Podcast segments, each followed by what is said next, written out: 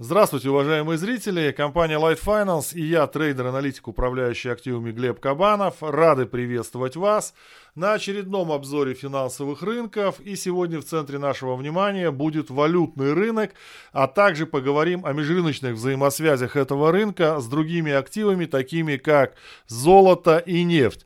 Поэтому оставайтесь с нами до конца этого обзора. Я уверен, будет интересно. Но прежде чем мы начнем, я хотел бы вам напомнить, что по ссылкам внизу вы всегда можете присоединиться к компании Light Finance, получить наилучшие условия для торговли и также рекомендую вам подписаться на наш телеграм-канал, дабы быть в курсе событий 24 часа в сутки, 7 дней в неделю. И напоминаю, что данное видео не является индивидуальной инвестиционной рекомендацией, а это всего лишь мое личное мнение, а я, как известный человек, который может ошибаться.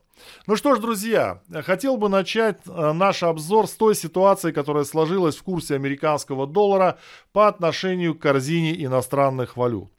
Дело в том, что за неполные три недели ноября американский доллар опустился на 8%, что в принципе для валютного рынка достаточно много.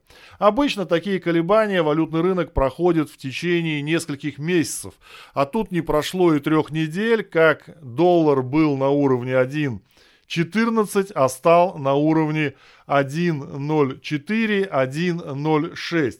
А сейчас американский доллар торгуется выше а, своей поддержки, которая у него расположена на отметке 1.04 нарисовал очень интересный разворотный паттерн. Я бы сказал, что это тройная вершина. И этот паттерн может свидетельствовать о том, что на рынке происходит разворот. По крайней мере, с технической точки зрения. Но я уверен, что некоторые со мной решат поспорить, поскольку действительно окончательной точкой разворота на американском долларе в его индексе будет уровень 104. А после того, как американский доллар преодолеет этот уровень, мы с вами сможем уже окончательно заявить, да, на валютном рынке все развернулось, и теперь доллар будет дешеветь, а иностранные валюты будут по отношению к нему дорожать. Что же, друзья, предшествовало а, такому поведению американского доллара, если говорить о фундаментальных событиях? Но все мы с вами знаем, что у нас а, Федеральная резервная система а, потихоньку собирается замедлить темп повышения ставок. Так, с большой долей вероятности на своем заседании, которое пройдет в середине декабря, Федрезерв повысит ставку на полпроцентных пункта. Многие из вас вправе заметить, полпроцентных пункта это тоже немало и общий уровень ставки составит тогда 4,5%. Почему же американский доллар дешевеет на таких предположениях? Дело в том, что американский доллар нужно рассматривать в контексте динамики не только самого доллара, но и других валют. Таких, как, например, евро, которая в индексе американского доллара составляет около 60%. И если мы посмотрим на то, а что заявляют монетарные власти Европейского Союза, то здесь ситуация будет несколько отличаться от того, что заявляет Федеральная резервная система. Дело в том, что Федеральная резервная система в своем повышении ставок прошла уже достаточно большой путь. Несколько повышений на 0,75% пунктов привели к тому, что сейчас ставка по федеральным фондам находится возле отметки 3,75-4%. В свою очередь, Европейский центральный банк пропустил старт инфляции и работает с некоторым опозданием. Поэтому сейчас ставка в европейской валюте, э, которая была поднята на предыдущем заседании, составляет 2%. Разница все равно в пользу американского доллара. Но если мы с вами посмотрим, как изменялась динамика американского доллара за прошедший год-полтора, а, то мы увидим, что американский доллар сначала начал расти на заявлениях Федеральной резервной системы, которые она делала в отношении повышения ставок, а потом вырос до уровня 1.14, 1, практически 1.15 и затормозил, поскольку разница в процентных ставках между евро и американским долларом начала постепенно сокращаться. Таким образом, друзья, если сейчас Европейский Центральный Банк начнет повышать ставки больше, чем это будет делать Федеральная резервная система, то потенциал в процентных ставках между евро и долларом начнет снижаться. И это будет делать доллар менее привлекательным. Пока же ситуация выглядит следующим образом. Партнеры Соединенных Штатов Америки по сути являются кредиторами Соединенных Штатов Америки, поскольку именно благодаря им федеральное а, казначейство Соединенных Штатов Америки может размещать государственный долг. Происходит следующее. Центральные банки а, партнеров Соединенных Штатов Америки печатают деньги и на эти деньги покупают долговые обязательства Соединенных Штатов Америки. И это в том числе приводит к тому, что курс американского доллара растет. К тому же, друзья, все мы с вами были в общем-то, испуганы и озадачены а, той ситуацией в европейской экономике, которая прогнозировалась еще совсем недавно. Однако пока все не так плохо. Данные, которые показывают Евростат по росту ВВП еврозоны, составляют 2,1%. Ну и я бы хотел бы напомнить, что такой рост 2%, например, Центробанк Российской Федерации считает нормальным для российской экономики. Поэтому сейчас пока в экономике еврозоны, хоть и наблюдаются некоторые негативные явления, они еще не приобрели очень острый характер. То есть да, происходит закрытие некоторых производств, да, некоторые люди попадают в разряд безработных, но поскольку до текущего момента наблюдался разрыв цепочек поставок, например, немецкие предприятия загружены заказами на некоторое время вперед. Поэтому если кризис и произойдет, то, скорее всего, это будет первый-второй квартал от будущего года. Пока же кризисные явления, в том числе подорожание энергоносителей для населения, удается демпфировать, опять же, через работу печатного станка и стимулирующих мер. Но Кристин Лагард, которая на прошлой неделе выступала по поводу данных инфляции, заявила, что одних ограничений на стимулирующие меры будет недостаточно, и Европейский Центральный Банк будет ускоренными темпами повышать ставку. Итак, мы возвращаемся к курсу американского доллара.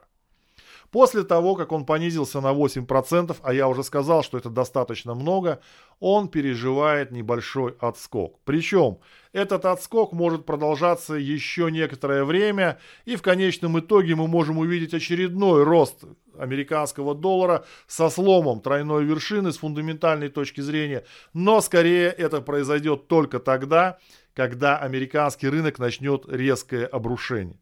То есть, если американский рынок будет снижаться или оставаться в диапазоне, так как это он делал на протяжении 2022 года, а я вам напомню, что за текущий год американский рынок потерял около 16% своей стоимости в зависимости а, от а, индекса. Так вот, друзья, происходит постепенное снижение, и все идет по сценарию, которое наметила Федеральная резервная система. А к тому же в банках достаточно ликвидности, и единственный кризисный момент, который мы сейчас наблюдаем в американской экономике, это кризис на рынке ипотеки. Все остальные отрасли развиваются вполне нормально, и некоторое замедление повышения ставок в ответ на снижение инфляции, возможно, временное, может привести к тому, что действительно американская экономика не обрушится, а тем более, что она сейчас усиленно отсасывает ресурсы из а, Европейского Союза, в том числе и деньги. Поэтому, друзья, повышение ставок со стороны Европейского Центрального Банка, во-первых, решит некоторые проблемы. А, инвестиции в Америку станут не такими привлекательными, а отсутствие обвала европейской экономики может привести к тому, что инвесторы вновь обратят внимание на ситуацию, по крайней мере до тех пор, пока энергетический кризис в еврозоне не приобретет очень серьезной фазы. Таким образом, друзья, что я предполагаю относительно динамики валютных пар? Если вы являетесь подписчиком нашего канала и постоянно смотрите мои выпуски, то знаете. Если не являетесь, то обязательно подпишитесь на наш канал в YouTube и в Telegram. Так вот, друзья, Говоря о курсе европейской валюты, я могу с уверенностью и с гордостью заявить, что те цели, которые были обозначены мной в сентябре и октябре, они были выполнены. Более того, была выполнена цель коррекции. То есть в сентябре-октябре я вполне резонно предполагал на основании технического анализа, что курс европейской валюты достигнет зоны 0.96-0.95. Так это произошло. После того, как курс европейской валюты достиг зоны 0.96-0.95, я заявил, что если даже на рынке произойдет разворот, на это потребуется от 1 до 3 месяцев. И мы видим сейчас формирование этого разворота. Более того, а, удачно было предположено, что рынок евро войдет в стадию коррекции и цель, которую достигнет евро, будет составлять 1.04-1.05. Это уже произошло. И теперь, друзья, я предполагаю, что рынок будет находиться в некотором раздумье. Во-первых, не очень понятно, что будет происходить с американским рынком, и для нас на следующей неделе ключевым будет среда. Почему среда? В среду будут опубликованы протоколы, а, где трейдеры и инвесторы будут смотреть настроения, царившие на предыдущем заседании а, Федрезерва. Насколько Федрезерв готов ужесточать кредитно-денежную политику. Правда, уже было заявлено, что как минимум Федеральная резервная система поднимет ставки в зону значения 5.25, то есть это уровень, по сути, 2005 года, а, когда Федеральная резервная система достигла пика повышения ставок на фоне кризиса ипотечного кредитования. Я не знаю, возможно, даже Федеральная резервная система пойдет на еще большее а, повышение ставок, но это будет зависеть прежде всего от цены нефти. А вот цена нефти на прошлой неделе откровенно нас разочаровала. Я посвятил разбору этой ситуации целый стрим, поэтому я не буду пересказывать, что я там сказал. Если у вас есть интерес, вы можете всегда этот стрим посмотреть. Но относительно цены нефти нужно сказать следующее.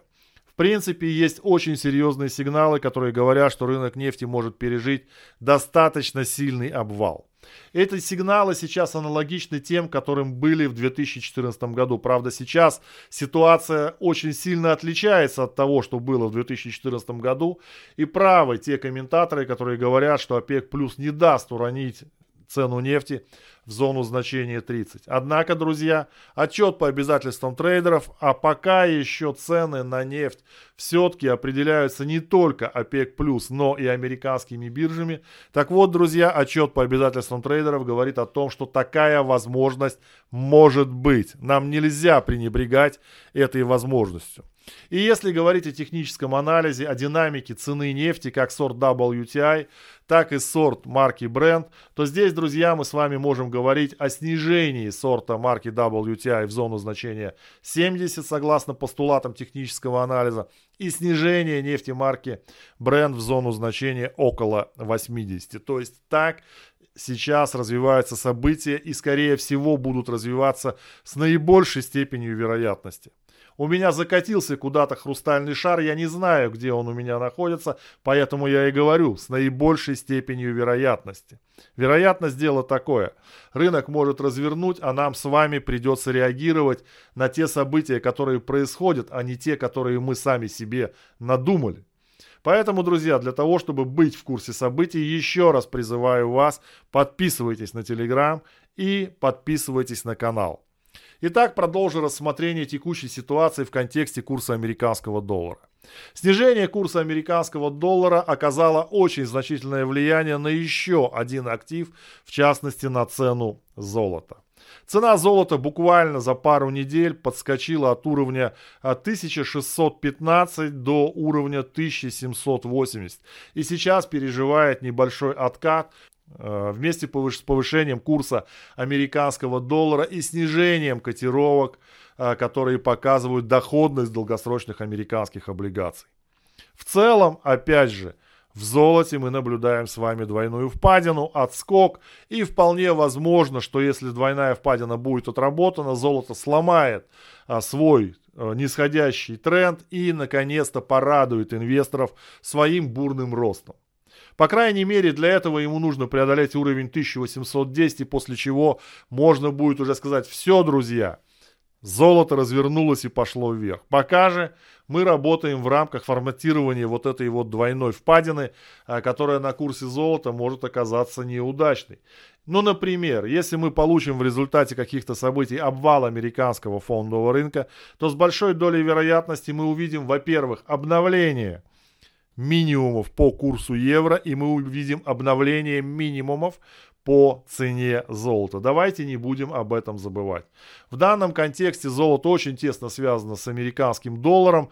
Его динамика цены зависит от действий американских, э, скажем так, спекулянтов, э, которые торгуют бумажным золотом на бирже и которые торгуют бумажным золотом э, в различных биржевых торговых фондах, таких как, например, SPDR Gold Shares, крупнейший фонд, который хранит физическое золото и в обмен на физическое золото выдает своим держателям расписки, подтверждающие право на это физическое золото.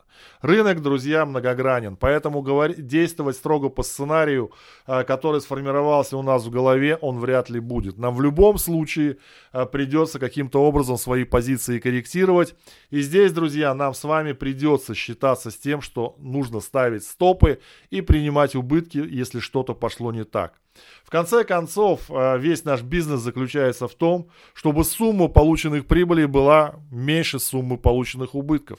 И не бывает так, чтобы кто-то не совершал ошибок и не делал каких-то необдуманных операций, которые в конечном итоге могут привести его в убыток. Поэтому, друзья, убытки надо фиксировать, не расстраиваться и понимать, что это нормальный процесс. Итак, друзья, давайте подведем итоги.